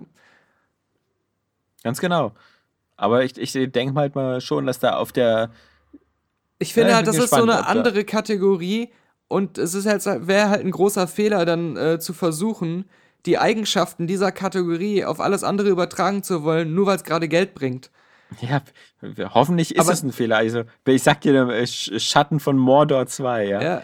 Also, wenn das ein Erfolg wird, dann, dann freue ich mich schon auf das nächste Batman-Spiel von denen. Na, bei Batman haben sie es doch auch schon mal verkackt. Ja. Mit dem, ja, ja. mit dem, äh, äh, eigentlich ja schon geilen Arkham Knight, was aber durchzogen war von sinnlosen DLCs, irgendwelchen, einer totalen unübersichtlichen, vollgekackten Map, äh, die, diesen blösen Season Pass und dann haben sie es noch nicht mal hinbekommen, dass das Spiel von Anfang an vernünftig läuft. Weil sie schon so sehr damit beschäftigt waren, die äh, Batmobile-Challenges fürs DLC-Pack zu machen, Ja, dass sie vergessen haben, dass das Spiel auch auf dem PC starten muss. Ja, ja. Da, da war gespannt. Warner ja schon an der vordersten Shit-Front. Genauso wie die Entscheidung, irgendwelche anderen Studios, die nicht Rocksteady sind, dann noch Lückenfüller Batman Arkham-Spiele machen zu lassen, Ja, die dann ja, auch ja. nicht ankamen bei den Leuten. Wobei ich immer fand, so eine Spiele, selbst wie das Origins, waren für die Tatsache, dass es ein anderes Studio war, gar nicht so schlecht. Also, aber okay, das ist eine andere Geschichte. Bevor wir jetzt langsam zum Ende kommen, weil mich, mich, mich äh, hier, ich habe schon die Alarmglocken, nicht die Weltrekords-Alarmglocken, sondern die, die äh, Familienalarmglocken. Every Ähm, week, Bro. Ja, ich, ich, ich wollte noch eine Sache sagen, die wir letztes Mal, ich vergessen habe. Ähm, diesen Seitenhieb konnte ich mir nicht sparen. Wir haben ja so viel über die Xbox One X gesprochen. Und was, was, was vielleicht aufgefallen ist, ähm, dir auch, ist ja, dass ein Thema bei Microsoft überhaupt gar nicht mehr erwähnt wird. Ähm, das ist das Thema VR. Weil es hieß ja mal, und das hatten wir ja, glaube ich, auch mal so als, als Theorie, dass die Xbox One X ja auch so die perfekte Konsole wäre von ihrer reinen Leistungsfähigkeit, um die beste VR-Konsole zu werden. Und dass man doch sowieso, weil es doch eine Kooperation mit Oculus Rift gibt und den, und den, äh, äh, den Oculus Rift Headsets ja äh, immer auch der Xbox One Controller beiliegt. Very cool. Very Aber, cool. aber very, very cool. Aber, aber das ist jetzt irgendwie auch so, so, so völlig tot. Also ähm, ich habe da den Eindruck, dass, dass Microsoft da überhaupt keine Ambitionen mehr hat. Ja, ich glaube, da ist das Problem eher, sie schaffen es nicht, Spiele zu entwickeln. Und sie müssten halt auch mal eine Reihe geiler VR VR-Spiele erstmal am Start haben, um sowas vernünftig äh, etablieren zu können. Ja, aber die ganzen Scheißdinger, die es auf, auf, auf äh, Sony und Valve, also hier HTC Vive und so gibt, die könntest du doch zumindest alle erstmal mitnehmen, wenn du wolltest. Also, Ja, ja, Ähm. das ist äh, genau. Aber dieses, dass sie, dass sie komplett jetzt drüber schweigen, ja. deutet mehr wieder darauf hin, dass sie da wieder kein, noch keinen richtigen Plan haben. Und Nee, genau. Und dass, Ja. sie das, dass sie diesen Markt auch nicht für so gut halten, dass der sich lohnt, da sich aktiv zu, zu werden. Weil das, das, aber das ist ja genau das, was ich immer sage. es gibt gerade noch keinen richtigen Markt, aber wenn du dich Nee. jetzt als ähm, Entwickler sagst, ich will an diesem Zukunftsgame äh, geil dabei sein, musst du einfach jetzt schon die Grundlagen legen, dich mit diesem Kram zu beschäftigen, was ja jetzt alle machen. In, Ja. Im vollen Bewusstsein, dass es noch kein Markt ist. ja. Ähm, ich hatte letztens noch so ein Beispiel für irgendwas anderes, was so ähnlich ist. Äh, Das Auto. ja. ja, Elektroautos vielleicht. Ja, nee. aber ich weiß nicht mehr, was das war. Irgend, irgend, ach, irgendwas anderes, was es jetzt schon eine ganze. Ach ja, diese Sprachsteuerungsdinger. Die Ah, seit ja, Ewigkeiten, ob es Siri Ja. ist, vor Siri gab es auch schon andere Sachen. Ja, ja, Wo einfach aber alle großen Hersteller mit der Zeit gesagt haben, Google, Samsung, was weiß ich, ähm, irgendwann in Zukunft wird das Standard und etabliert sein und deswegen fangen wir jetzt schon an, diese Kacke überall einzubauen. Die Mhm. funktioniert bis heute nicht so, dass man sie vernünftig im Alltag benutzen kann. Ja. Aber sie behaupten es einfach jedes Jahr immer weiter und bringen immer neue Sachen raus. Es gibt immer Alexa, was weiß ich, und äh, die halten einfach weiter dran fest, weil irgendwann wird es funktionieren. Und Ja. ähm, das, das ist genau, das war das, wo ich so dachte, ha, eigentlich ist es wie VR. Ja. Aber, aber ich glaube halt, der Unterschied ist halt, da ist wirklich äh, Sprachsteuerung ist so eine, so eine Technik, die, wenn sie wirklich funktionieren würde, äh, den, wo der Sinn den Leuten auch noch so einleuchtet und die, die, ähm, weißt du, der, der, der, der praktische Alltagsnutzen auch einfach da ist. Also, wenn das jetzt wirklich mal so funktionieren würde und wenn du nicht jedes Mal, hey Siri, äh, mach einen Kalendereintrag äh, und, und äh, dann wieder irgendwie das Ding falsch verstanden wird oder ähnliches, dann, naja. Aber ich glaube halt ähm, bei, bei VR, was das Problem ist, ist nicht so sehr auch die Technik, die immer noch nicht lange nicht da ist, wo sie sein müsste, sondern so diese Integration in den Alltag, die, die glaube ich, die spricht eher für, für Augmented Reality. Ich glaube, diese Systeme, die Menschen dazu bringen, sich so völlig irgendwo abzukoppeln, die werden nie akzeptiert sein in der, in der, in der Breite, in der Masse.